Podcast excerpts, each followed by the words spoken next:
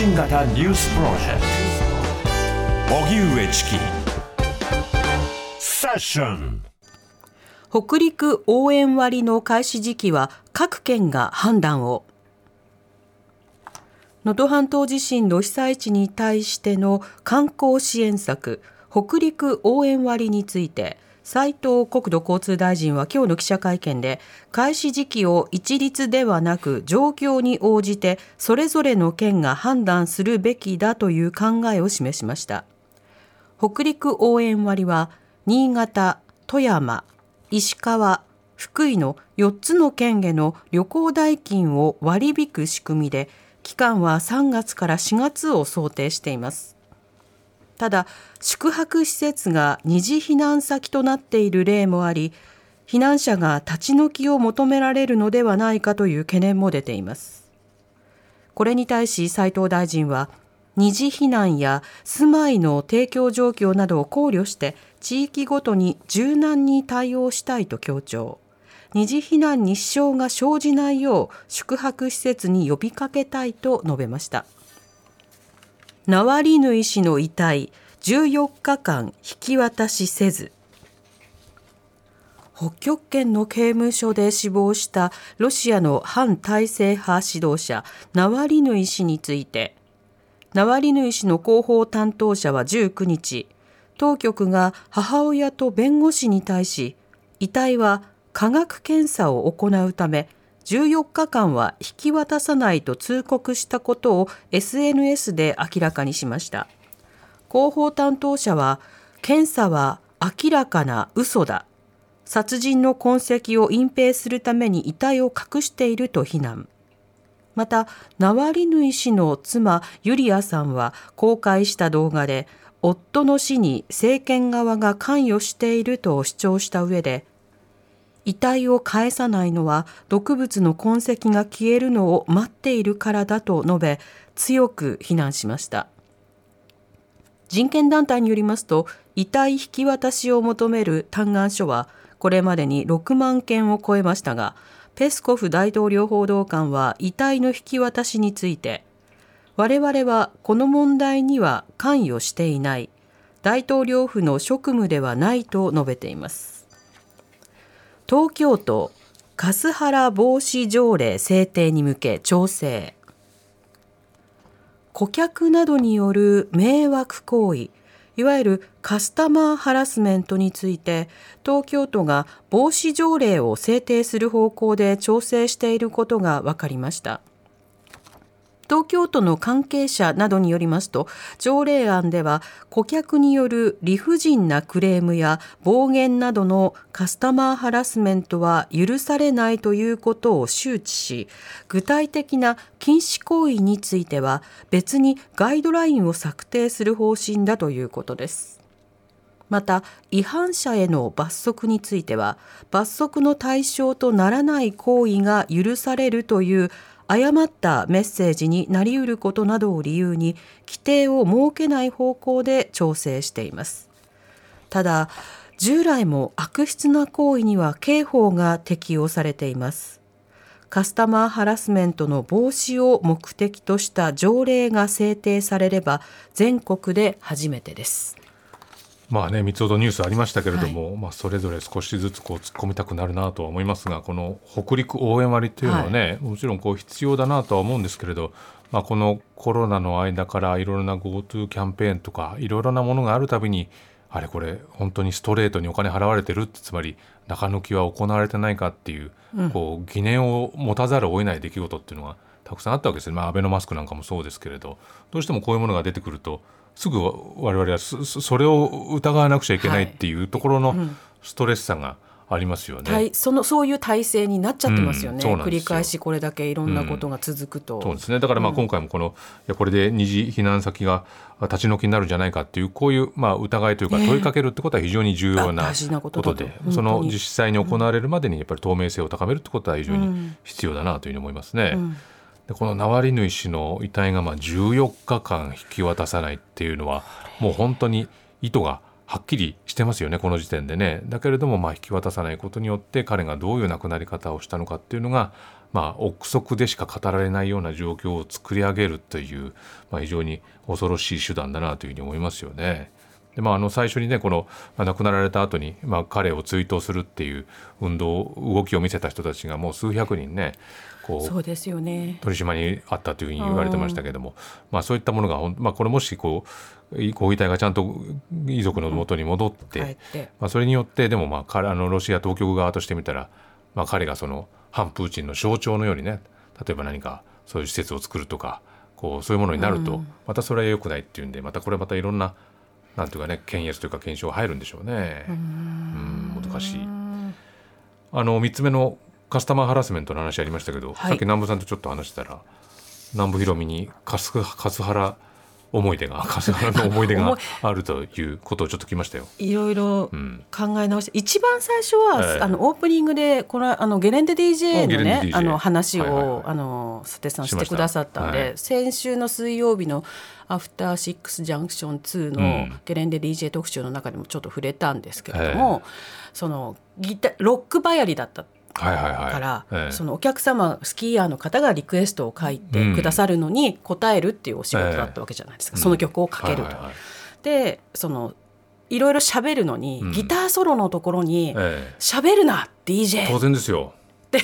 そこが、ええ、そこが聞きたくてリクエストをしてるんだから、はいはいはい、それが私が一番最初に受けたお叱りというか、え、直接受けた、はいはいはい、その。まあ、でもハラスメントではなかったな。その後だから ロックをかける時は気をつけて、ギターソロはちゃんと生かしてフルでかけるようにしましたんで。でフェードアウトしがちなんですよね。そうそうそう、えー、だからここ最後まで聞き切りたい方のリクエストなんだと託されたものなんだっていうことで、あの行動をやっぱ変えましたから、うん、それはハラスメントならぬご指摘だったなっていうふうに、今思う。その境目はなかなかね、はい、難しいですけど、はい、でも自分がお客様の立場で経験したのは、うん、その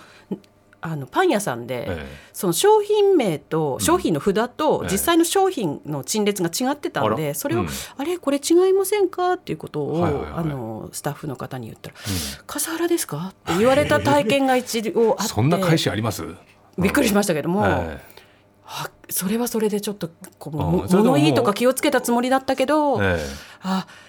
なんかいろいろ大変な時だな。例えばもうあのチョコクロワッサンって書いてあるのにそこにチョコのないクロワッサンがあるみたいなことの、うんうん、まさしく。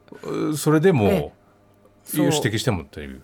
そうなんですよね。だから間違ってお客様が買ったりしたりして、うん、後でそうだったよって言われたりしても大変だなとかいろいろ勝手に想像しちゃって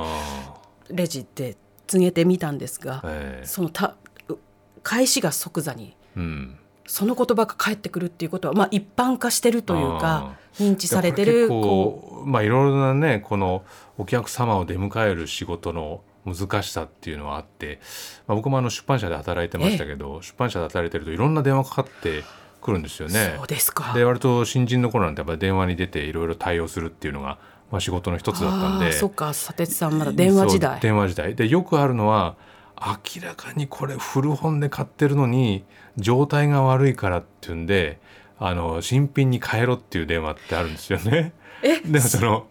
まあ、よくよく考えたなとも思っちゃ思うんだけど、ええ、まあ、もちろんその状態いいものと変えてもらったら全部あの郵送代とか本当はねあの買ったのに、うん、こう一部あの本が汚損してたりとかっていうなると当然差し替えなきゃいけないんですけど、まあ、こっちはあの今市場にどれぐらいこの本が新しい本として出回ってるのかっていうのも当然把握してるから出版社さんこれこれ今手元にあるっていうのはどちらでお買いになりましたか？なんてなんでそんなこと言わなきゃいけないんですか？みたいな感じになってでももしかしたら書店ってそのままずっと同じ本を本棚に刺してる可能性はあるんで、うん、あの新本だっていうふうに言われたらそれに応じるしかないんですけどみたいなこととかが。えー結構ありましたよ。だからあんまりこう厳しく言えないっていう難しさは結構ありましたけどね、えー、出版してる側としてはっていうことですあとその、まあ、自分は割と文芸とかノンフィクション関係のセクションにいたんですけど、うんうん、結構あの実用書とかを出してて料理の本があるんですよ。はいうん、でお昼時に電話かかってきてこれ本当に大さじ2杯ですかっていうふうに。言われる、ね、最中ですもしかして。大さじ2杯ですかっていう、はい、いやちょっとあのセクションが違うんでちょっと担当に回してみますねって言ってその実用書のセクションがもう丸ごといない時とかがあって「ちょっとすいませんあの夕方にかけ直していただけないでしょうか」って言ったら「今作ってるんですよ」っていうふうに言うから。一大事ですねうんだからもうその時は大さじ2と書いてあるならば2だと思うんですよねっていうふうに言って返しましたけど でもごく稀にあの料理本の中にもそのレシピのミスっていうのがあってまあ、これは結構一大事にもう料理の姿が変わってしまうからあの手の料理の本の作る人って本当にもう細かく、普通のこう文章で点丸が抜けてたっていうのとちょっと違うレベルでかそういうご指摘もあるわけですよね。そうそうで実際にその、うん。まあ大さじ2をね、ん。まあ大さじ1って書いてしまったりとか大さじ小さじを間違えたりとかこの順番が違ってたってことになると、もう当然出来上がりが違いますからねを出さなきゃいけないんですけど。そのレシピ見て作ったなんです。ただそのねいろんな本だったら後で対応できるけどレシピ本のあの途中対応っていうのは